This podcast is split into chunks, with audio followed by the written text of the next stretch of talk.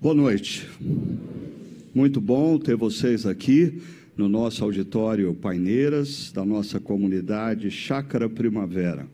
Sempre é bom reencontrar alguns amigos que estavam meio sumidos, aí a gente fica feliz de vê-los de volta, outros que têm caminhado com a gente aqui domingo após domingo. E há quatro semanas atrás, uh, nós começamos essa série Deixando Castelos por um Reino. E para o pessoal que não teve a oportunidade de acompanhar, basicamente nós temos conversado nessa série sobre como nós devemos lidar com as dádivas e com as bênçãos que Deus derrama sobre as nossas vidas. Mas quais são as dádivas e bênçãos das quais nós estamos tratando aqui? Perceba, o tempo, o tempo é uma dádiva de Deus. O tempo de vida. Todos nós recebemos diariamente 24 horas de Deus. Isso é uma dádiva.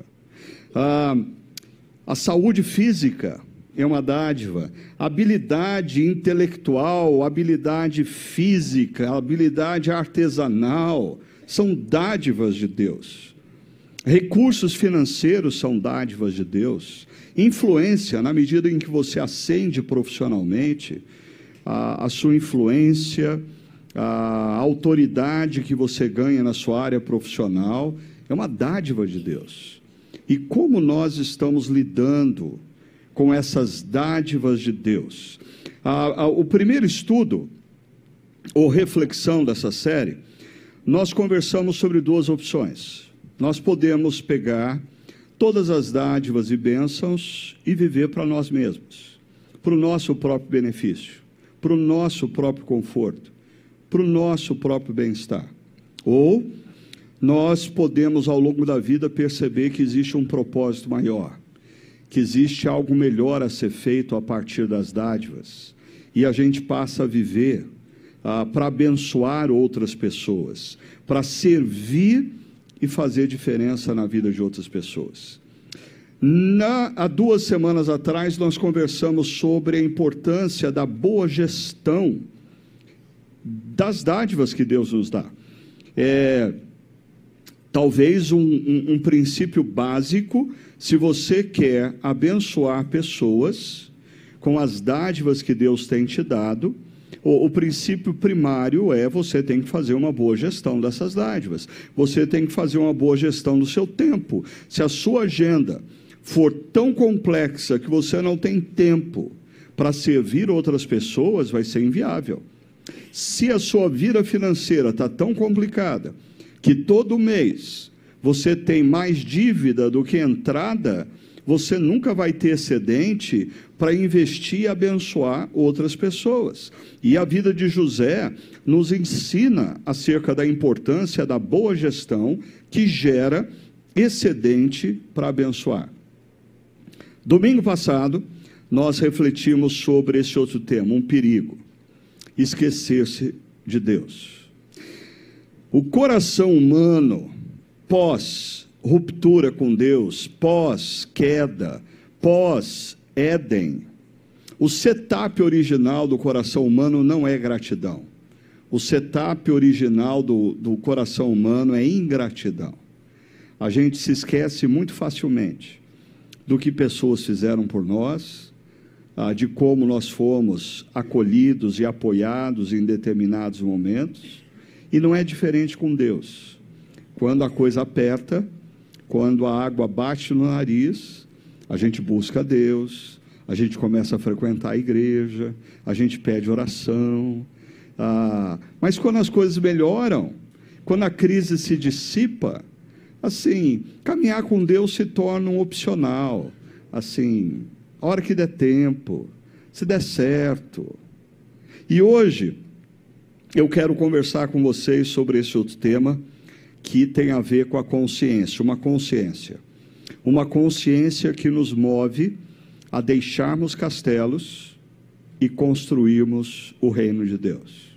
Mas antes eu queria ter o meu momento de tia Rosa. Para quem não sabe, a tia Rosa foi minha professora de escola bíblica dominical quando eu era uma criança e ela usava o flanelógrafo. A, a, a tia Rosa ia nadar de braçada nesse momento que a gente tem todas essas imagens aqui, né? E eu estou aproveitando a nossa série como a gente está fazendo um processo, não sei se você percebeu, a gente começou em Gênesis e a gente está caminhando através do Antigo Testamento. E eu estou aproveitando para dar algumas dicas de geografia do Antigo Testamento, ah, de contexto histórico do Antigo Testamento. Ah, certo que às vezes é meio frustrante, Deus manda uns visitantes assim para dar uma humilhada na gente, né? Há algumas semanas atrás, um pastor estava comentando que recebeu um visitante aqui e aí falou, ah, o que você achou, tal? O visitante falou, ah, gostei, ambiente bom, assim, estacionamento amplo, música boa, né? Aí ele falou assim, mas aqui, quando a gente quer aprender mais de Bíblia, o que, que a gente faz? Eu falei, presta atenção no sermão, né? assim, ah, toma nota, ah, usa o celular, não dorme no ponto, né? Mas apesar dessas situações, eu vou insistir. Olha só, semana passada nós paramos nesse mapa aqui. Moisés estava com o povo hebreu na margem oriental do Rio Jordão. O Rio Jordão está atravessando aqui. Aqui em cima você tem o Mar da Galileia, aqui em cima você tem o Mar Morto. E o Rio Jordão liga esses dois pontos. Ah, o povo hebreu, Moisés morreu, Josué liderou o povo hebreu entrando na terra de Canaã por Gilgal, em seguida veio a famosa e histórica batalha contra a cidade fortificada de Jericó. Mas depois o povo hebreu se espalhou por toda essa terra, e aqui nós temos como o povo hebreu se distribuiu na terra. As doze tribos de Israel, cada uma uma cor aqui, se distribuiu dessa maneira, e aí nós entramos no período chamado período dos juízes, quando se levantavam heróis regionais para resolver problemas e conflitos que o povo enfrentava. Por quê? Porque durante todo esse período não existia uma unidade política em Israel. Existia uma unidade em torno da lei de Deus, existia uma unidade em torno da adoração a Deus, mas não existia uma unidade política. Essa unidade política vai surgir em 1050, quando Saul é feito rei de Israel. E aí você tem aqui em rosa ou lilás, ah, não sei como você está enxergando essa cor aqui, ah, o, o, o, território do período de Saul. Saul reinou sobre Israel aproximadamente 40 anos. E depois veio o reinado de Davi. Como você pode ver, um reinado mais amplo, melhor. E como tudo que é bom e melhor na vida é representado pelo verde. Né? Então, assim, o verde toma conta do nosso mapa. Ah, não estou falando de futebol, quem acha que eu estou falando sobre isso, assim, está me julgando mal. Mas esse aqui é o reino de Davi. E é um pouco sobre Davi que eu quero conversar com vocês hoje. Relembrando que alguns meses atrás nós tivemos uma série aqui chamada Entre Desertos e Palácios, na qual nós falamos sobre a vida de Davi. Mas o episódio que eu vou contar hoje da vida de Davi, nós não contemplamos durante aquela série. E eu queria começar dizendo assim que às vezes existe um problema, um equívoco na maneira como a gente olha a vida, principalmente quando a gente é mais jovem. Porque quando a gente é mais jovem, a gente sonha e a gente acha que tudo na vida vai acontecer de maneira linear. Eu vou fazer uma faculdade, eu vou me casar, eu vou ter filhos, eu vou fazer uma pós, eu vou conseguir um emprego assim, eu vou começar uma empresa e eu vou ficar rico, eu vou ter segurança financeira e quando eu me aposentar, eu vou ter uma casa na beira da praia aí passar semana na praia, final de semana em Campinas para não, não pegar o trânsito da praia. Ah, como se tudo fosse acontecer de maneira linear, mas a vida não funciona assim. E, e eu acho que aqueles que são um pouquinho mais velhos já sabem disso. Porque a gente olha para trás e percebe que a gente fez planos, mas situações ocorreram e os planos foram alterados. A gente queria numa direção, mas de repente o inesperado surgiu e a gente teve que ir para uma outra direção. Ah, e a vida de Davi nos representa bem isso aí. Ah, a vida de Davi começa a nos ser apresentada lá no primeiro livro de Samuel, capítulo 17, 16 e 17. Davi nos é apresentado como um jovem, praticamente um adolescente. Ele era um pastor, não pastor de igreja, bom para ele, ele era pastor de ovelha. Né? Mas na época, ser pastor de ovelha hum, não era um bom negócio. Assim, ser pastor de ovelha era trabalho não qualificado. Era trabalho para quem não tinha graduação, para quem não tinha competência em área nenhuma, para quem não conseguia uh, entrar no exército. O que, que fazia? Ficava cuidando das ovelhas do pai. E é isso que Davi fazia. Tanto que, no episódio que nos apresenta pela primeira vez Davi, um profeta visita a casa de Jessé, pai de Davi, e Jessé tinha oito filhos. Ah, e assim, ah, o pai reúne os filhos para um churrasco com um profeta e se esquece de Davi. Davi está no campo fazendo o que ninguém queria fazer: cuidar de ovelhas. Mas é interessante que ah, Davi, sendo jovem, tinha ousadia. Na maioria das vezes, quando a gente é mais jovem, a gente é mais audacioso.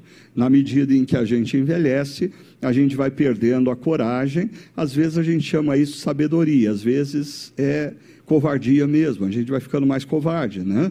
Eu acho que na minha vida mesmo, quando eu olho, eu assim tomei decisões mais radicais na juventude. O simples fato de eu trabalhava numa empresa aí tinha uma carreira profissional naquela empresa, caminhava para a faculdade de engenharia química e de repente eu tive que falar para os meus pais: não vou fazer engenharia química, mas o que, que você vai fazer da vida?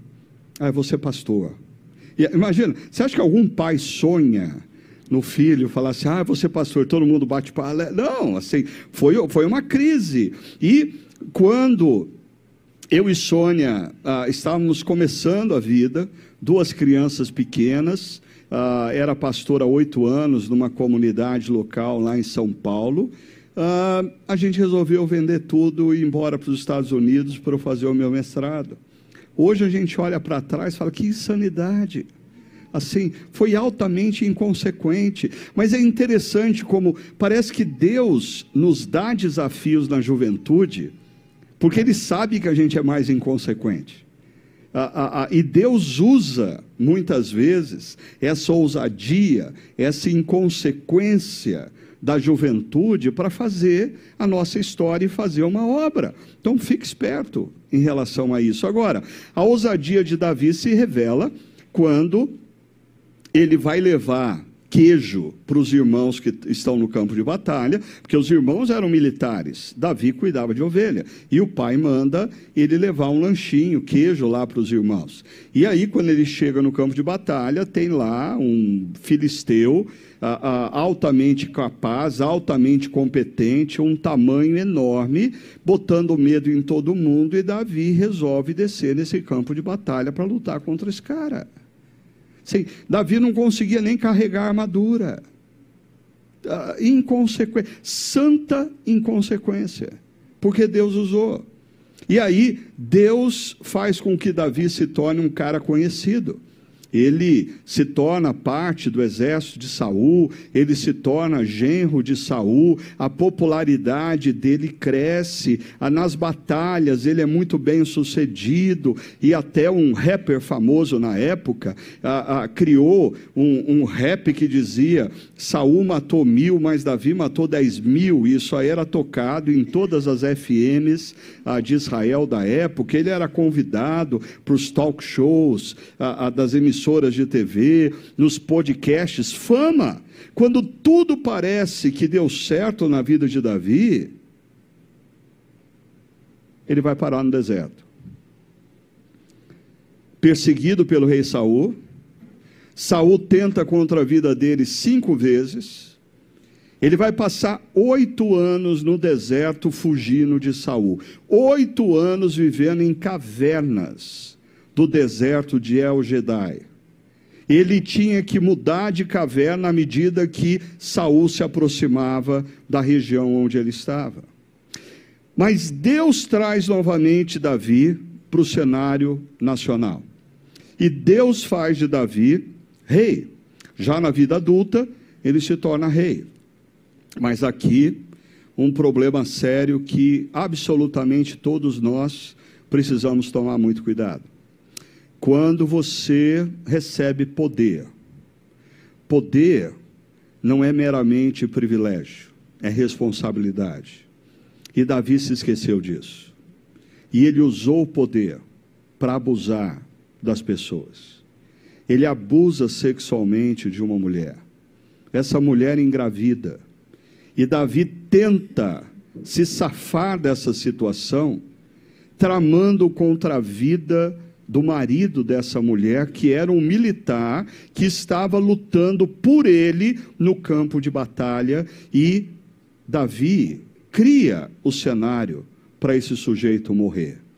Abuso de poder, abuso sexual ah, Davi se torna um paradoxo na Bíblia, porque ele, ah, como rei, foi alguém muito bem sucedido, vocês viram a extensão do reino dele.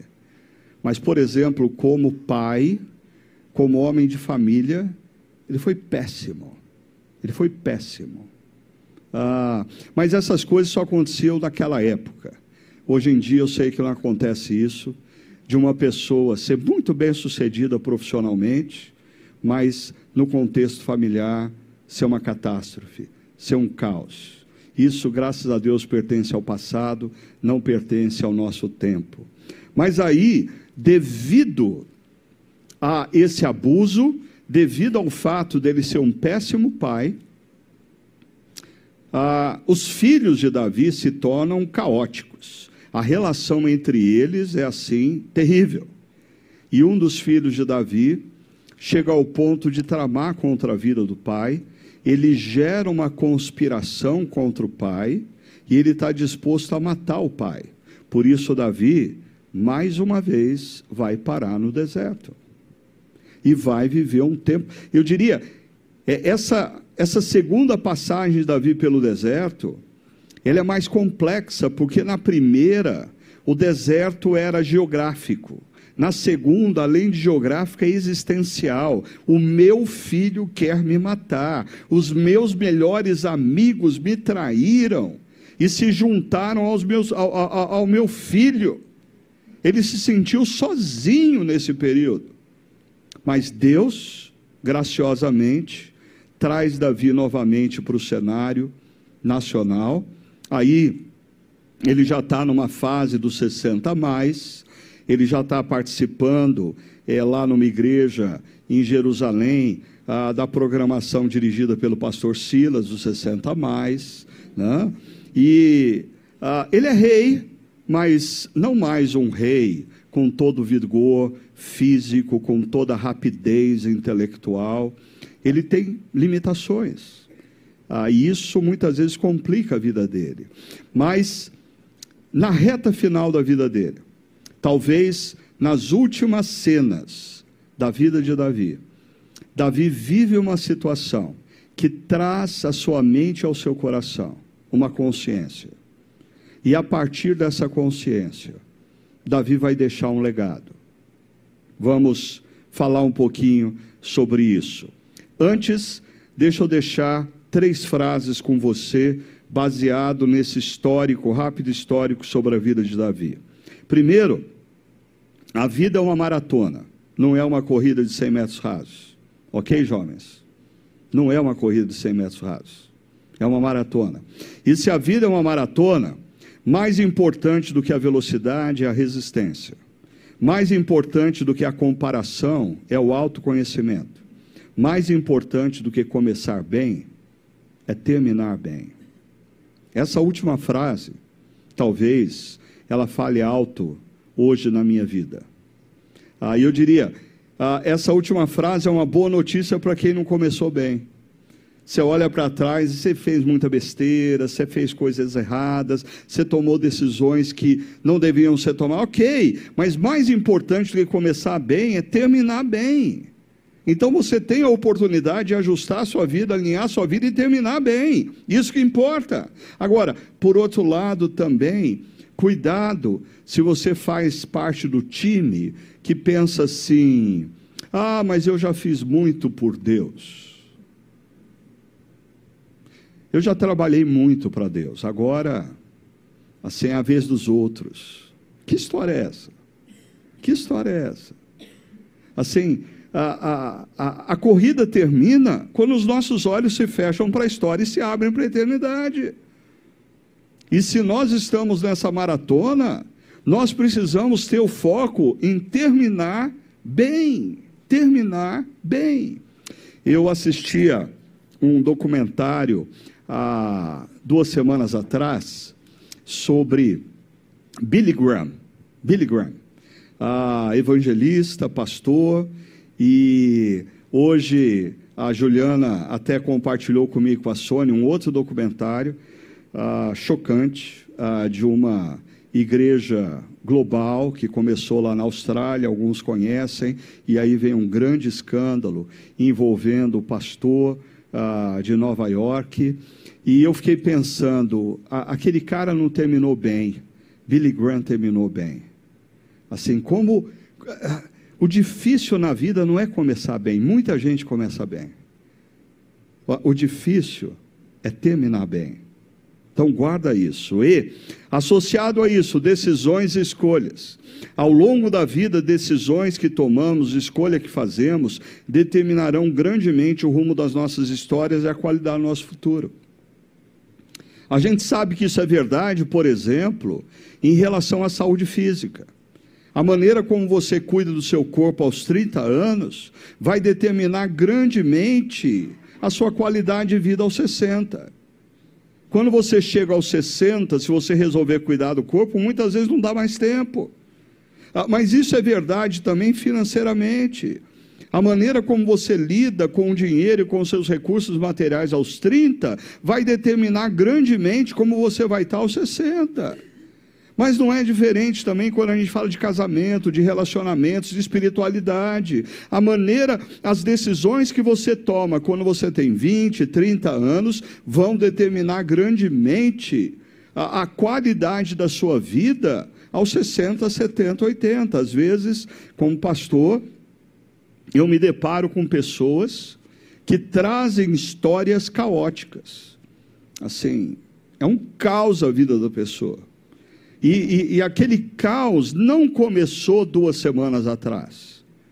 Aquele caos começou 40 anos atrás com decisões erradas, com decisões equivocadas, com escolhas não sábias.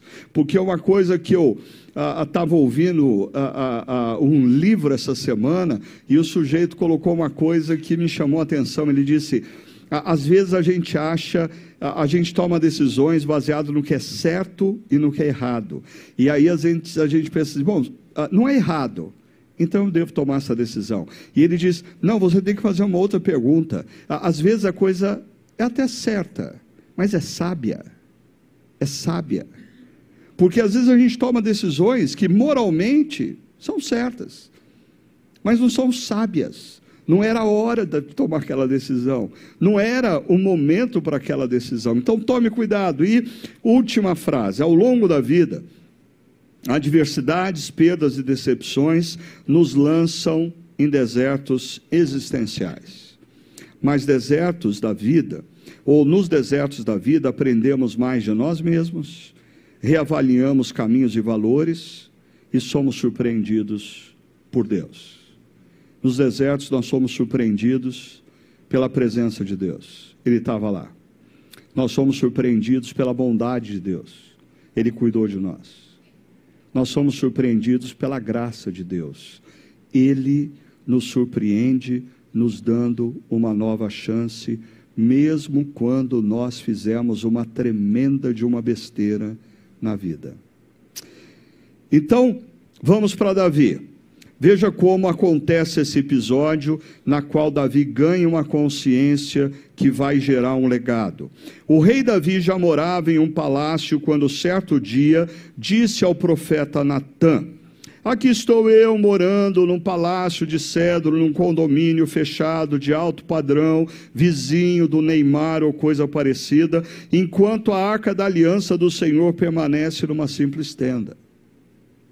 É, que, que simples tenda é essa que Davi está falando? Aqui você tem uma maquete do tabernáculo ah, que foi criado ah, e introduzido por Deus na vida de Israel durante a peregrinação nos 40 anos de deserto.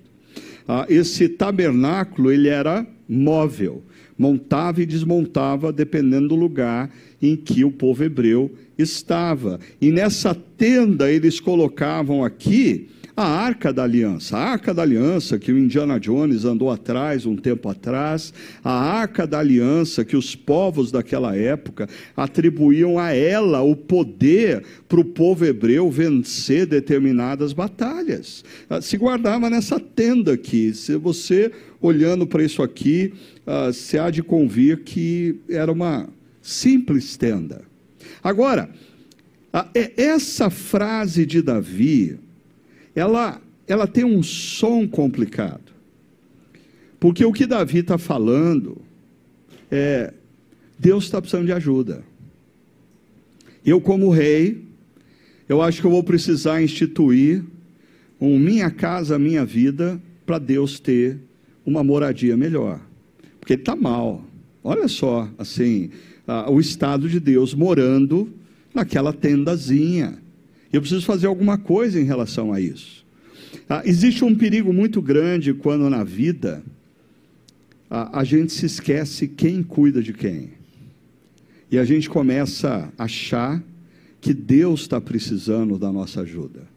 Deus está precisando do nosso serviço. Deus está precisando de parte do nosso recurso financeiro.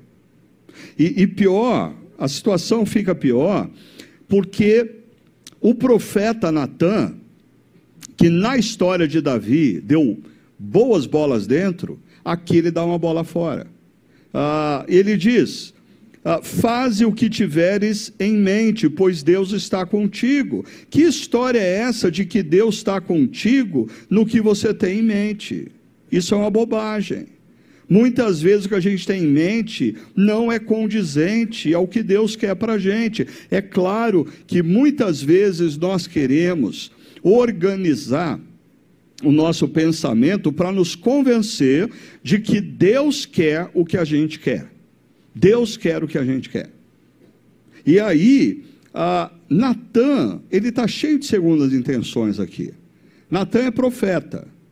Ah, de repente, ele escuta de Davi uma leve sugestão ah, do tipo: Natan, que tal eu construir um auditório com oito mil lugares para você pregar todos os domingos para uma multidão? Aí Natan diz: Rei, hey, faz o que Deus está colocando no teu coração.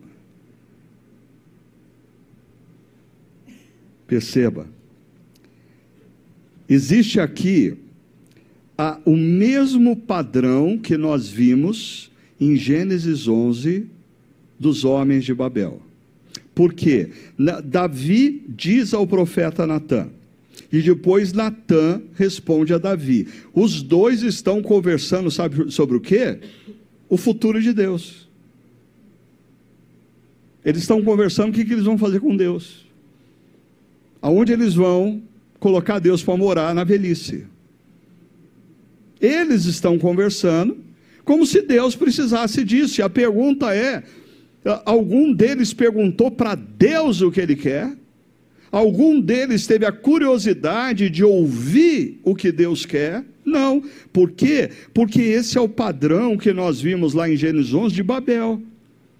Homens e mulheres se reúnem e eles dizem uns aos outros, excluindo Deus: A gente não precisa ouvir Deus. Basta a gente ouvir a gente mesmo, basta a gente se aconselhar, basta a gente pedir conselho para quem concorda com o que a gente quer. A gente faz muito isso, né? Às vezes pessoas têm que tomar uma decisão e consultam várias pessoas até que encontra alguém que concorda com o que ela quer. Então ela fala: Não, agora eu vou tomar a decisão, porque eu, procurei ah, mentores, ainda uso um termo assim ah, espiritual, não, porque os meus mentores me orientaram, ah, depois de consultar dez encontrou um que concorda, então o mentor orientou. É o que Natan estava fazendo com Davi.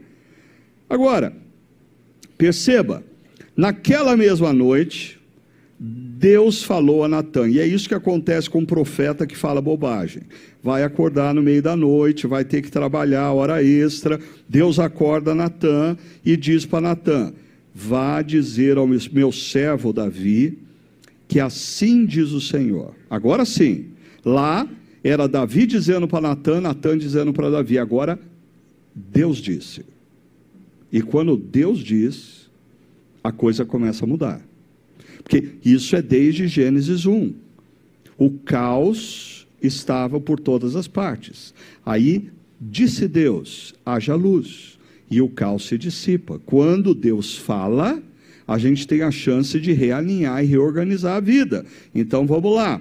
Olha só, o que, que Deus diz para Davi?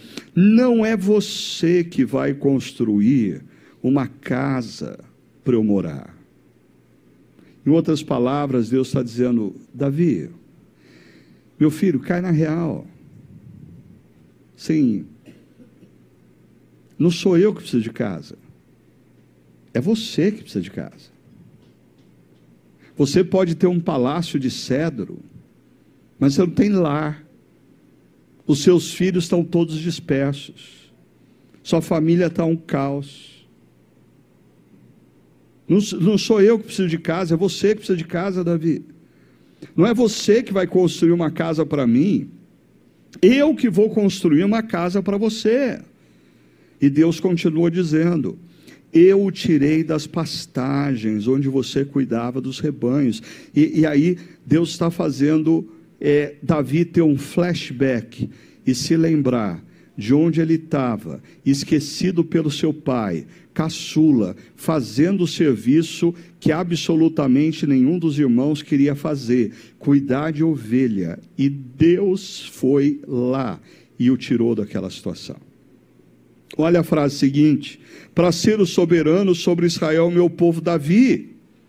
Davi acorda, Davi. Davi cai na real. Eu te tirei do pastoreio de ovelhas e eu fiz de você o rei de Israel. Davi, você realmente acha que naquele confronto com o guerreiro filisteu, você acertou o frontal dele porque você era bom de mira? Você realmente acha, Davi, que quando Saul tentou te matar e atirou uma lança contra você, assim, você foi ágil e conseguiu sair da lança? Ah, Davi, você realmente acredita que durante oito anos Saul te perseguiu no deserto e ele não te encontrou porque você era esperto? Davi, Davi, cai na real e Deus vai dizer: sempre estive com você por onde você andou. Eu eliminei todos os seus inimigos. Davi, eu estive com você no deserto. Davi, eu estava com você no palácio quando você estava fazendo besteira.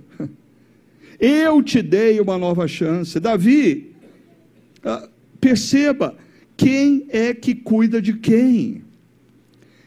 E, e nesse momento final da vida de Davi, esse episódio parece trazer para Davi uma consciência. A consciência da presença de Deus na sua vida, na sua história, demonstrando amor e cuidado ao longo das mais variadas situações. E é interessante porque às vezes essa leitura realmente a gente só consegue fazer numa determinada fase da vida mais avançada. quando a gente está vivendo os desertos, quando a gente está vivendo os momentos de palácio, a gente realmente acredita que a nossa habilidade, que a nossa a agilidade que está conseguindo, mas quando a gente pega e começa a fazer uma reflexão mais séria e profunda da vida, você vai percebendo como Deus, Deus, Deus gerou coincidências, Deus colocou você na hora certa, no lugar certo, ah, Deus te protegeu daquela besteira que você armou, Deus deu um jeito diante daquele, a, a, aquela decisão equivocada que você tomou. E Deus vai falar mais uma coisa para Davi. Mas perceba que essa esse amor e cuidado, a consciência do amor e do cuidado de Deus, tem um efeito inverso do que nós conversamos na última reflexão. Quando nós nos esquecemos de Deus, nós somos tomados pela ingratidão e pela arrogância. Mas quando nós ganhamos a consciência do cuidado e do amor de Deus ao longo da nossa vida, aí nós somos tomados pela gratidão e, e, e nós somos tomados pela humildade. É Deus quem tem cuidado de mim. Eu sou o que nós acabamos de cantar. Tudo é teu tudo que eu sou e tenho é teu, Senhor, porque foi o Senhor que fez. É essa consciência que Davi vai demonstrar nesse momento da sua vida. Agora, eu disse que Deus falou mais uma coisa com Davi. O que, que ele falou? Ele diz: quando a sua vida chegar ao fim. Deus aponta para a transitoriedade da vida.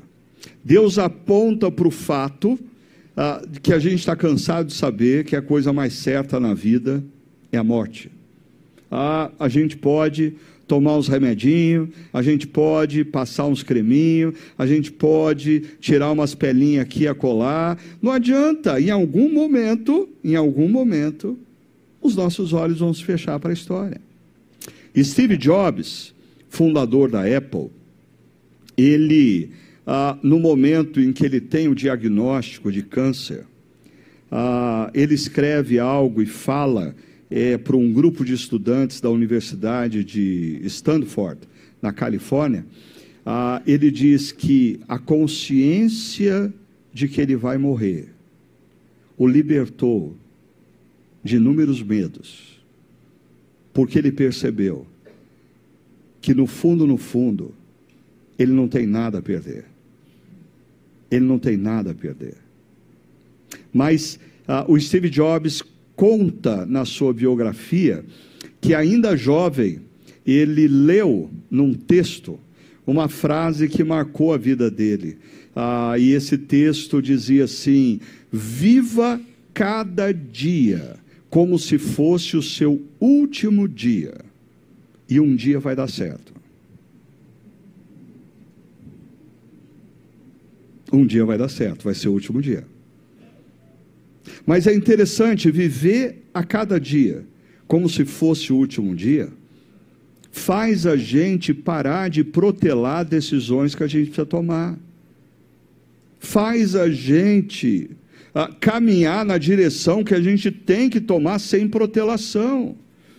A, a, a sensação de que assim nós temos muitos anos pela frente, faz a gente perder o foco, faz a gente perder a, a, a, assim, o senso de urgência. Existem decisões que precisam ser tomadas e logo, porque senão você está perdendo tempo na vida. E junto com essa consciência da transitoriedade, Davi vai escutar de Deus Escolherei um dos seus filhos para sucedê-lo, e eu estabelecerei o reino dele. Em outras palavras, Deus está dizendo para Davi: Davi, a sua vida vai acabar, mas a missão vai continuar. Existe uma missão ainda a ser cumprida. Nós vamos passar, eu, como pastor dessa comunidade, eu vou passar. Mas eu preciso sempre ter em mente que a missão dessa igreja precisa continuar. Ah, e, e, e eu acho que também, mais uma vez, Às vezes, quando a gente chega nessa fase da vida de Davi, a gente ganha consciência de que nós não vamos ter mais tempo para ver algumas coisas acontecendo. Mas isso não nos isenta da responsabilidade de trabalharmos para que essas coisas aconteçam na geração futura, na vida daqueles que vão dar continuidade à missão.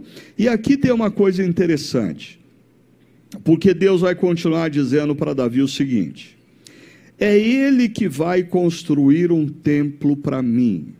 E quando você está lendo isso aqui, eu pelo menos a minha cabeça trabalha assim: opa, Deus está falando de Salomão. É Salomão que vai construir o templo para Deus. A, a, segunda linha: e eu firmarei o trono, o trono dele para sempre. Não, peraí, mas Salomão não vai viver para sempre. Então não é de Salomão que ele está falando. Eu serei meu pai, eu serei seu pai e ele será meu filho, nunca retirarei dele o meu amor. Ah, o Salmo 2 fala dessa relação do rei com Deus, como filho de Deus. Então, ah, eu acho que é Salomão. Ele está falando de Salomão. E aí eu leio última, as duas últimas linhas. Eu farei líder do meu povo e do meu reino para sempre. Não, não pode ser Salomão. Salomão não vai ver para sempre. Seu reinado será estabelecido para sempre. Ele vai reinar para sempre. Não, não pode ser Salomão. De quem Deus está falando? Afinal de contas, é de Salomão ou não é de Salomão? Resposta certa é de Salomão, mas não é de Salomão. Deixa eu explicar isso, não com o cenário da tia Rosa, mas de um outro professor que foi muito importante na minha vida, que alguns de vocês conhecem, uh, Carl John Bosma. Ele dava aulas aqui em Campinas, ele vinha de Santa Catarina e ele sempre exemplificava situações como essa na Bíblia com o que ele via dirigindo de Santa Catarina para o estado de São Paulo. Quando chegava na, no pé da serra, ali entre Santa Catarina e o Paraná, ele via uma cordilheira a, a, a, ali. Ele achava que ao subir naquela primeira cordilheira, a serra acabava, mas quando ele subia naquela cordilheira, ele percebia que tinham vários outros pontos. É mais ou menos isso aqui. Davi, ele está aqui, ó, nessa parte de baixo, está vendo? Ele está enxergando ali, e quando Davi recebe essa profecia, perceba, o campo visual de Davi não consegue ver lá no fundo, só consegue ver aqui. Então, quando Davi escuta a profecia, ele está escutando, dizendo: Ah, Deus está falando de Salomão. Mas quando nós que passamos já a montanha de Salomão, nós sabemos que Deus não está falando só de Salomão, mas Deus está falando de Jesus. Jesus é o descendente de Davi que vai reinar para todo sempre. Jesus é o descendente de Davi que vai estabelecer definitivamente o reino de Deus. Então ele está falando de Salomão? Sim mas não está falando de Salomão também. Ele está falando de Salomão, mas de Jesus. E voltando a essa consciência, perceba que eu pulei do capítulo 17 de, de Crônicas para o capítulo 29. Porque no capítulo 17, quando Davi ganha essa consciência, depois você lê em casa, ele, ele vai organizar todas as coisas para a morte dele. Ele vai deixar tudo preparado para a morte dele. Ele não vai ver o templo, mas ele organiza até como o templo vai funcionar. Ele não vai desfrutar do templo, mas ele vai levantar recursos para que o templo seja construído na próxima geração. Então, olha só. Então, o rei Davi disse a toda a assembleia: ele reuniu todo o povo de Israel. Deus escolheu meu filho Salomão e ninguém mais, ah, mas ele é jovem e inexperiente, a tarefa é grande. De que tarefa ele está falando? O templo. E olha como Davi se refere ao templo. Pois o palácio não será feito para homens, mas para o Senhor, o nosso Deus. Lembra de Babel? Vamos juntar e vamos construir algo para nós. Vamos tornar o nosso nome grande. Vamos nos juntar para nós não sermos espalhados. Aqui Davi está dizendo assim: o que nós vamos fazer não é para nós, não é para homens, nós vamos fazer para Deus. E o que nós vamos fazer vai abençoar outros. Agora perceba, tem três coisas aqui importantes para você pensar. Davi, ele tem em mente fazer algo para Deus, que abençoa outros e que ele não vai ter benefício nenhum. Essa é a base do verdadeiro legado. Guarda isso, porque às vezes pessoas dizem assim: não, eu quero fazer o bem para as outras, mas quer fazer o bem para as outras para ser conhecido como um benfeitor, para ser conhecido como uma pessoa bondosa, para talvez na próxima eleição para vereador sair candidato. Ou seja, é um bem que a pessoa quer usufruir. Mas Davi está falando: eu vou fazer algo para Deus que vai abençoar pessoas e eu não vou usufruir. Eu não vou usufruir. É para a próxima geração. E ele continua. Ah, forneci grande quantidade de recursos para o trabalho do templo do meu Deus. E aqui eu vou chamar a sua atenção para uma coisa. Davi usou a expressão aqui que o templo vai ser para o nosso Deus. Mas a partir do verso 2, Davi muda da primeira pessoa do plural para a primeira pessoa do singular. É o templo do meu Deus.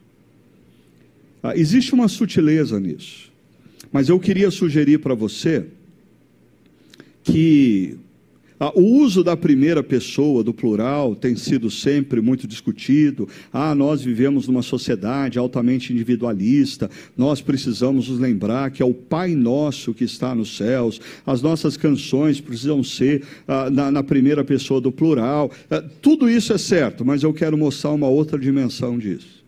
Às vezes, é, essa, o uso da primeira pessoa do plural faz com que a gente estabeleça uma relação com Deus impessoal. Ele é o nosso Deus, Criador dos céus e da terra. Ele é o nosso Deus, Redentor. Ele é o nosso Deus que governa sobre o universo. Ele é o nosso Deus que vai conduzir a história até o final. Eu diria, ah, os teólogos usam muito a primeira pessoa do plural. Um Deus impessoal. Davi, você tem que lembrar que ele teve um choque de realidade. Ele ganhou consciência de que toda a história dele se explica pelo amor e pelo cuidado de Deus estava com ele quando ele estava pastoreando ovelhas do pai. Deus estava com ele quando o profeta chegou na casa dele e fez dele rei de Israel. Deus estava com ele quando ele enfrentou aquele guerreiro filisteu. Deus estava com ele quando Saul tentou matá-lo por cinco vezes. Deus estava com ele nas cavernas do deserto. Deus estava com ele no palácio quando ele fez uma grande besteira. Deus estava com ele no deserto existencial quando um filho se levanta contra ele. Deus esteve com ele ao longo de toda a vida. Deus não é nosso, Deus é o meu Deus. Não existe egoísmo ao se pronunciar isso. Eu até diria o seguinte: enquanto você, na sua caminhada, não conseguir olhar para Jesus naquela cruz, e perceber, porque uma coisa é você olhar para a cruz e dizer: Jesus está morrendo pelos nossos pecados. Outra coisa é você olhar para a cruz e ganhar consciência de que Jesus está morrendo pelos teus pecados, pelos meus pecados. Isso gera uma nova linguagem nos meus lábios. Jesus Jesus pode ser o nosso Salvador, mas quando eu olho para a cruz, eu digo: Jesus é o meu Salvador, Jesus é o meu Redentor, Jesus é o meu Senhor. eu diria que a primeira pessoa do plural é a linguagem da religião. A religião. A gente frequenta igreja, a gente canta, a gente ora, mas isso não muda em nada a nossa vida. Mas a primeira pessoa do singular é a linguagem daquele que ganhou a consciência de que Deus, apesar de ser o Criador do universo, que rege sobre todo o universo. Sabe o que é surpreendente? Ele se interessou pela minha história. E ele entrou na minha história.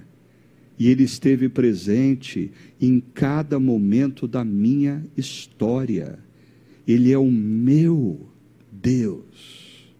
E perceba como Davi vai insistir nessa forma de se referir ah, no verso 3, além disso, pelo amor ao templo do meu Deus, agora entrego das minhas próprias riquezas, ouro, prata para o templo do meu Deus, por três vezes, é o meu Deus, é o meu Deus, e, e Davi está falando diante de uma multidão, não existe agressão nenhuma nisso, é o Deus da multidão também, é o Deus de cada um que um dia compreende, ganha consciência de quem é Deus e o chama chama meu Deus. Mas essa, esse é o momento em que Davi quer deixar claro a consciência que ele ganhou. Ele é o que é por causa de Deus. Deus esteve presente em cada momento da vida dele. É o meu Deus.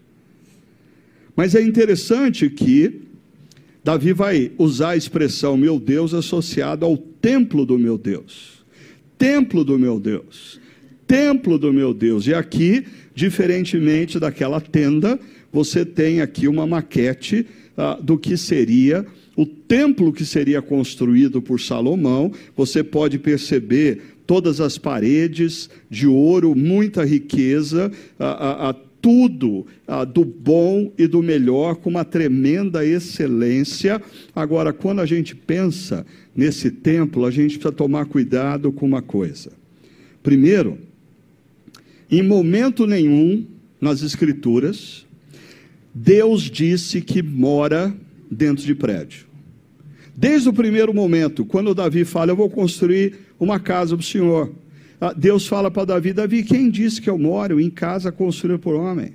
Quem disse que eu... Ah, Davi, ah, olha o universo. Olha o universo, você acha que eu preciso que você faça uma casa para mim, Davi? Nunca Deus disse que ele ia morar em prédios construídos por homens. Por isso, quando em determinadas igrejas alguém fala assim, ó oh, reverência, porque nós estamos na casa de Deus. Sabe, sabe onde é a casa de Deus? A casa de Deus é o seu corpo. Porque a Bíblia diz que quando você olha para Jesus naquela cruz e chama ele, diz: Seu Salvador, seu Senhor, o Espírito Santo de Deus é derramado sobre você e você se torna templo, habitação de Deus. Ah, você é templo de Deus.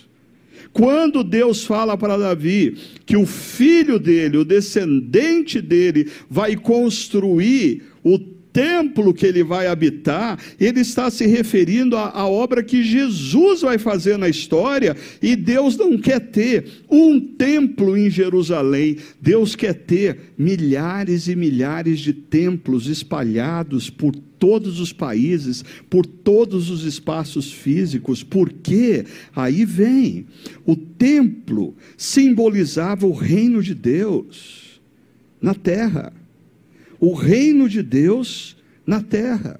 E imagina quando cristãos ganham consciência de que eles são ah, templos de Deus na terra.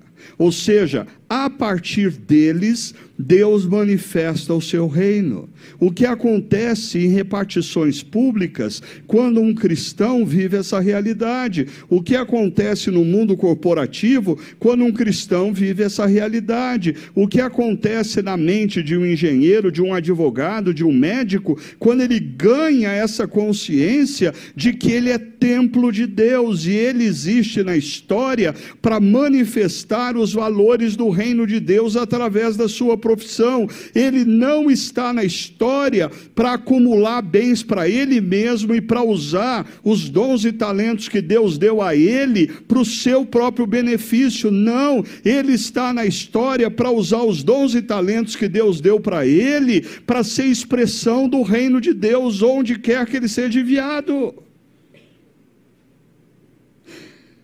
Ah, pastor Hugo até me lembrou, hoje, depois da, da mensagem da manhã, de uma jovem mulher, hoje ela não deve ser tão jovem mais, mas a gente já mostrou a história dela aqui algum tempo atrás, a Liz uh, Bohannon.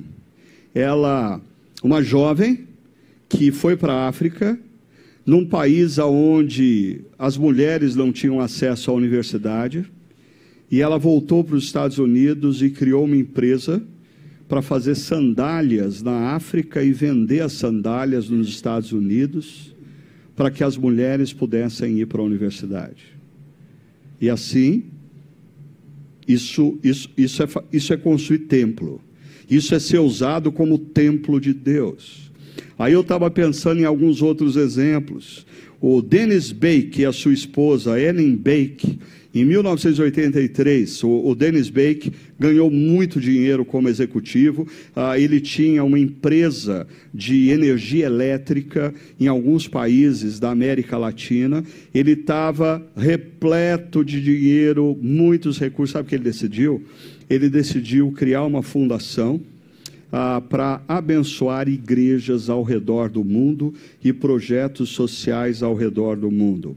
Em 2022, o ano passado, eles distribuíram 3 milhões de dólares. Ah, mas a Fundação Grande Mostarda está chegando no final dos recursos. Ah, anos antes eles distribuíam muito mais. Se desde 83 eles distribuíssem 3 milhões de dólares, isso daria 160 milhões de dólares. Isso daria cerca de 600 milhões de reais. O que, que você faria com 600 milhões de reais? Viveria bem, né?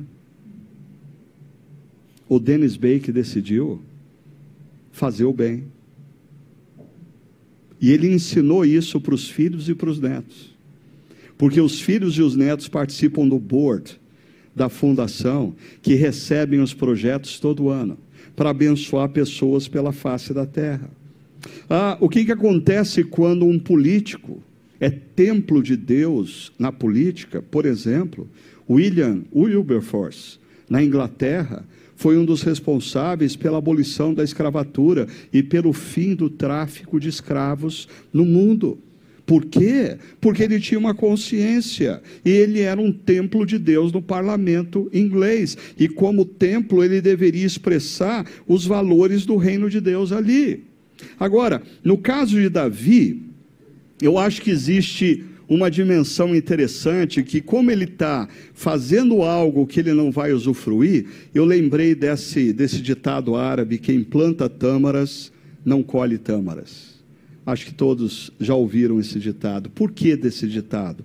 Hoje em dia, com a tecnologia, a agricultura é, pra, é, é, é, é, capaz de fazer uma tamareira produzir frutos em 10, 12 anos. Mas na antiguidade, para uma tamareira produzir os primeiros frutos, levava de 80 a 100 anos. Para que plantar uma tamareira no seu quintal? Se você não vai usufruir dos frutos. Mas é isso que Davi faz. Ele não apenas diz: Eu vou fazer algo para Deus que abençoe outros, e eu nem vou sentir o docinho da tâmara. Mas Levando para a nossa conclusão, olha só, Davi diz: ofereço, pois, 150 toneladas de ouro, não faço nem ideia do que isso significa, 245 toneladas de prata refinada para revestimento das paredes do templo, para o trabalho em ouro, em prata, para todo o trabalho dos artesãos, e ele diz para o povo: agora quem hoje está disposto a ofertar dádivas ao Senhor? Ele começa inspirando. Bons tempos esse, que os líderes não desafiavam o povo ao sacrifício, mas os líderes inspiravam o povo sendo o sacrifício encarnado. E aí, Davi continua a história, então os chefes das famílias, os líderes das tribos de Israel, os comandantes de mil de cem e os oficiais encarregados do rei ofertaram espontaneamente. Davi viu a sua liderança fazendo o mesmo, contribuindo com essa obra. O povo alegrou-se diante da atitude dos seus líderes, pois fizeram essas ofertas voluntariamente e de coração íntegro ao Senhor. E aí, aí o rei Davi, diante de tudo que ele estava vendo, ele adorou a Deus. Ele adorou a Deus através de uma poesia muito bonita, que eu queria que você prestasse atenção. Tua Senhor é a grandeza e o poder.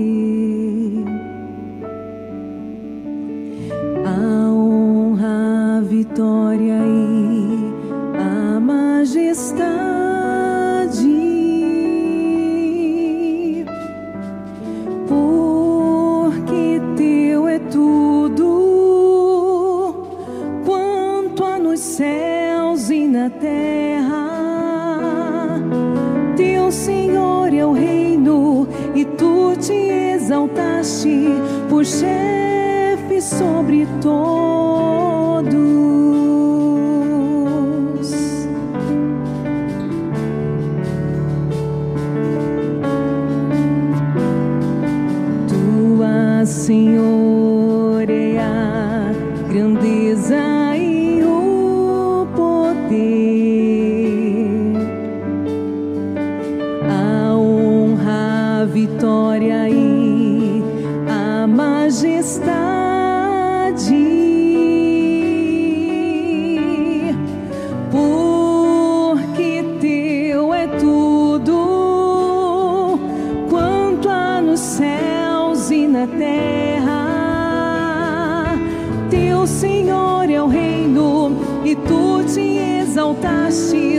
Chefe sobre todos.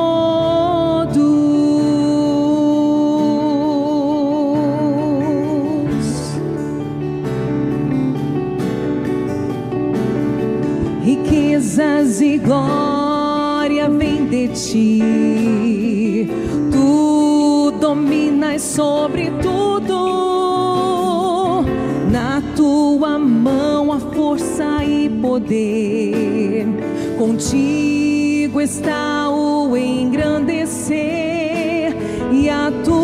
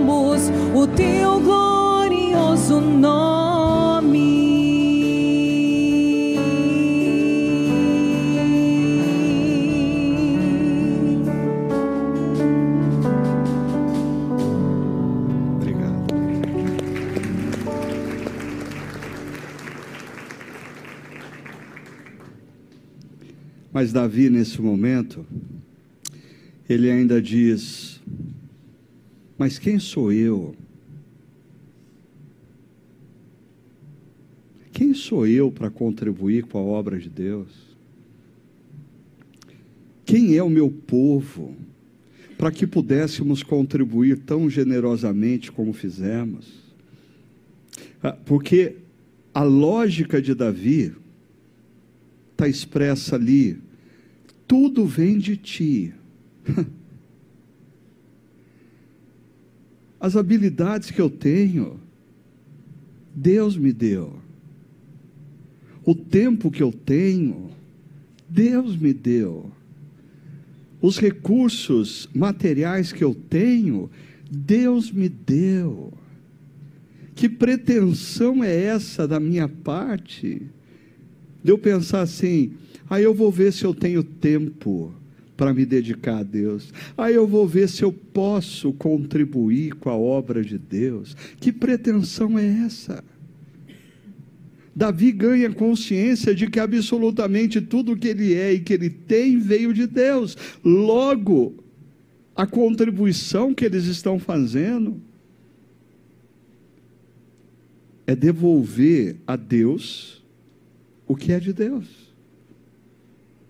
E ele conclui: Ó Senhor, nosso Deus. Aí ele volta para a primeira pessoa do plural. Toda essa riqueza que ofertamos, todas as habilidades, todo o tempo, tudo que a gente oferece para o Senhor, ah, vamos ser honestos, Senhor, vem das tuas mãos. Tudo que nós oferecemos ao Senhor já pertence ao Senhor. E eu queria desafiar você a Três coisas. Primeiro, reconheça Deus em todos os seus caminhos. Saia daqui hoje fazendo uma retrospectiva na sua história, ou fazendo uma releitura da sua história a partir da afirmação: Deus sempre esteve lá. Não só nos momentos de palácio, nos momentos de deserto também. Reconheça Deus em todos os seus caminhos. Segundo, tome a decisão de conhecê-lo de forma pessoal. Olha para a cruz de Cristo hoje e diga: Jesus, eu te reconheço como o meu Salvador, como o meu Senhor. E terceiro, como expressão de sua gratidão pelo amor e cuidado de Deus. Torne-se um construtor de templos. Por favor, não estou falando de você se tornar um construtor de prédios, apesar de que tem construtores aqui. Eu estou falando de você se tornar alguém que, através dos dons e talentos que Deus te deu, você manifesta o reino de Deus aonde você passar. Os valores do reino, a graça do reino, fazendo diferença, ou na linguagem de Jesus, sendo sal da terra e luz do mundo aonde você estiver. Eu dizia hoje cedo, e eu encerro assim, a gente vive um momento onde, por exemplo, no Brasil, existem prédios igrejas lotadas de pessoas. Eu trocaria toda essa quantidade de gente dentro de prédios por talvez 1% desses cristãos conscientes de quem Deus é, quem eles são e comprometidos em fazer diferença no nosso Brasil e no nosso mundo. Eu te garanto que a diferença seria visível a diferença seria visível. Mas tem que começar por alguém. E que comece por você. Chame Deus de seu Deus. E saia daqui com compromisso de construir templos onde quer que Deus envie ou coloque você. Deus o abençoe nessa jornada.